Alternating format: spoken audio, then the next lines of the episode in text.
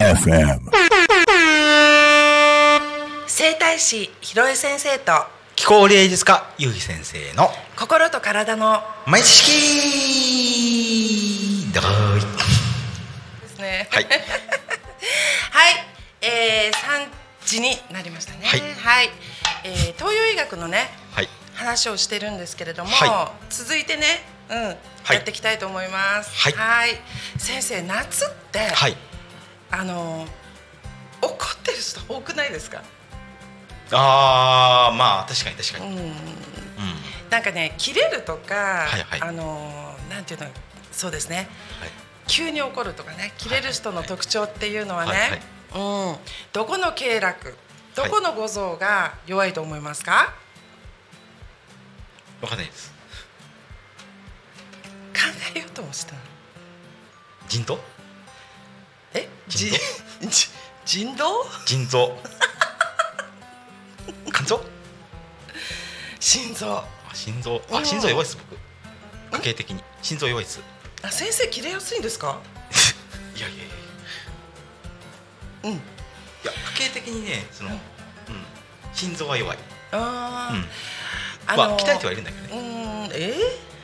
クライアントさんでねやっぱり、うん、とよく言われるのがこのみぞおち？はいはい。痛いってい。う方がいらっしゃって皆さんいいって言うんですけれども、これって、はいうんと心の経絡心臓がね、はい。ちょっと疲れたり、うんはい。弱ってるとみぞおち痛くなるんですよ。ああ昔痛かったです。すごく。なんかこじつけてます。いやいや本当本当すごく痛くて苦しいぐらい痛いんですよ。昔病気やってたからだからなんだろう、うん、ここになんかつけてなんか吸盤状のね、うんうんなんかどっかのスポーツショップで買ったんだけど、うんうんなんかこういうふうにギュッてやってなんかほら昔あったじゃん。こうやってプチってプッてなるやつ。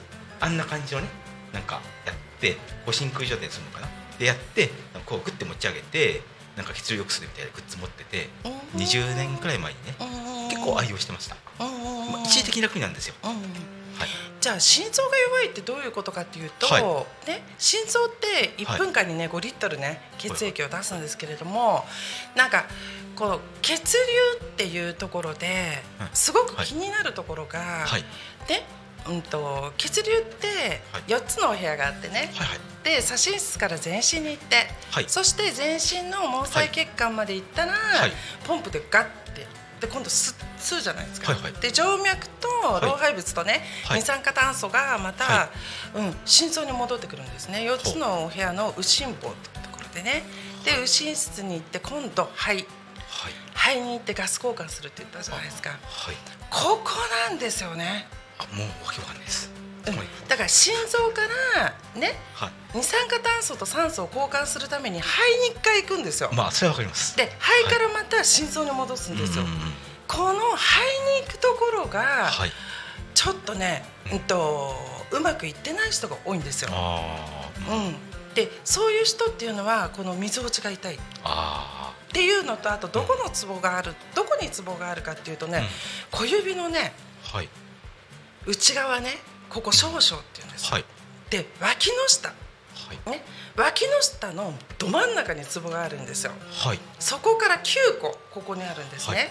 で、はい。ここのツボ、うん、っはい。ていうことは外側のね鎖骨って言って外側の、はい。うん、経絡なんですけれども、うん、と外側のね場所が痛いっていう方、はい。うん、そういう方もね心臓ちょっと気をつけた方がよくって、はい。でそこでねちょっと面白いツボがあるんですね。はい。神経の中でここにはい。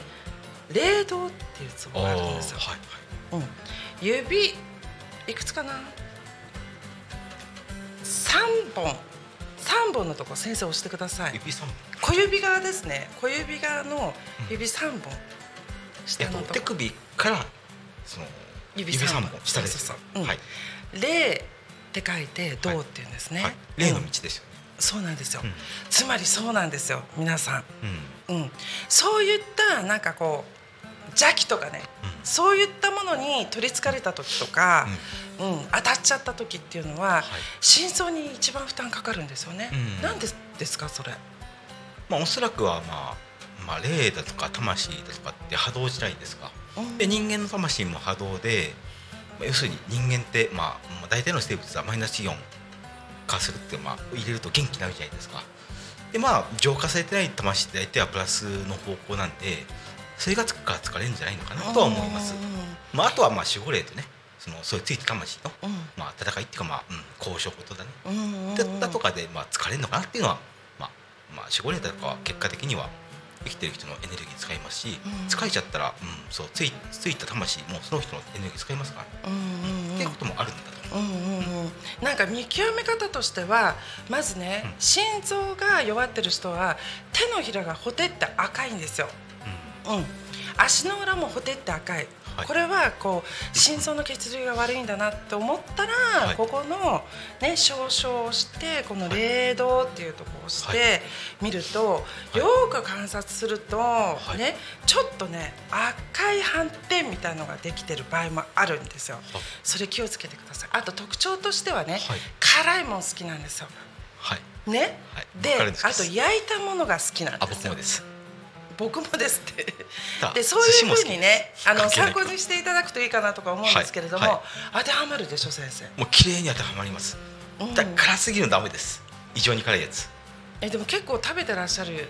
いや上には上がいて本当に辛いの好きな人が買う食うって言ったのを、まあ、超激辛のカレー食ったんですね。無理でした。うーん。無理でした、でね苦いのがねか効くんですよ。あ僕好きです。うん、野菜の苦味とかね。あ僕大好き。苦いのないゴーヤ大大好き。ゴーヤチャンプそういうことル大ね、うん。苦味がすごく心臓の弱ってる。人には効くんですね、うん。で心ってあの五臓の方じゃないですか、はいはい。で六腑で言うと小腸なんですね、うん、ってことは小腸、うん、お腹がはい。調子が悪いとはい直結するんですよ。はい。うん、で小腸っていうのは栄養の宝庫じゃないですか、はい。い、ろんな酵素と混じって、はい。全身の器官にはい。元気にさせる。細胞に、はい。はい。うん、栄養が行き渡るっていうことで、でよくね、うん。あのー更年期の方とか、い。うつの方とか結構いらっしゃるんですよね、はい。それ専門でやってる場合もあるので、はい。あのーご連絡いただければと思うんですけれども、はい。そういう方って絶対お腹硬いんですよ。はい特に不登校の子供とかねお腹めちゃめちゃ硬いですよね。うん。あ知らないか先生。ねいやまあ、うん。まあ丹田っていう、まあ、気候だとか東洋医学で言うので、まあ、そこはまあそこでエネルギー作ってるんで、うん。まあ、そこは硬いイコールなんていうの、まあ、効率が悪ければまあ当然ながら、まあ、元気でなくなるよねっていうのはまあ想像に難くないです。うん腸が硬いと思考も鈍るんですよ、うんうんまあ、連携してるらしいですからね。そうですよね。最新の医学でも。なんか見ると、うんうんうん。見るととかなんか聞いてです。うんうんうんうんこういったようにね本当に、うん。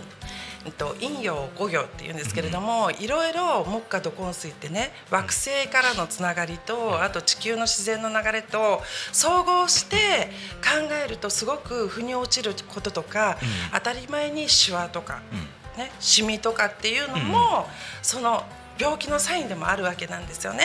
うんなのでこういったねお話を毎週火曜日はい7時からね、はいあのー新川店ユーの新川店でお話ししてるので、はいもしよかったらご連絡ください。いゼロ四七九八五七七五六です。はいはい。まあ、一つ、まあ、気候から、まあ、実は僕霊術気候って言ってるんですけど実は、まあ、中国気候治療師の免許を持ってまして、まあ、中国で有効らしいんですけどね、まあ、中国気候先生教わったんですよ。でその中国気候治療師が言えるのは結局、まあ、昔のおじい様方おばあ様方元気だっていうのがラジオ体操とかゲドボールやるでしょ、まあ、そういう、まあ、体を動かす。これが重要で頭と体を動かすこと、まあ、何でもいいんですよ。スポーツでもいいしウォーキングでもいいし体を動かすこと。頭だけダメです。体を動かすこと。まあ何でもいいんですけれどもそれが貧困だけだと思います、うん。はい自分のね意識とは関係ない。内臓のね風椎筋っていうのもうん。動かし方もん。気候の先生に習うことができるので、はい。よく、うん。ね、はい、皆さん中国気候に関しては。同校だね。同校のはい方、正気候教えられない同校の方あと霊術気候ね、うん。この二つ教えてます、ではそろそろお時間になりました。またバイバイ。はい、よろしくお願いします